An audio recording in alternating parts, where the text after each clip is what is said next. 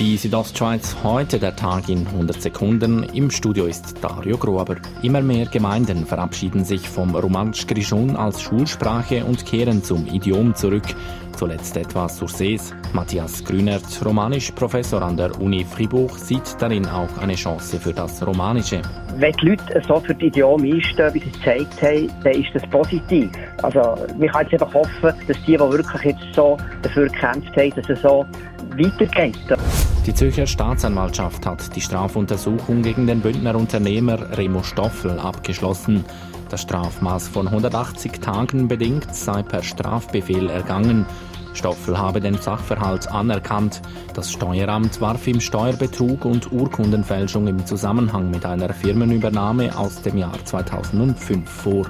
Im Ferienort St. Wolfgang in Österreich sind die Corona-Zahlen auf mehr als 60 angestiegen.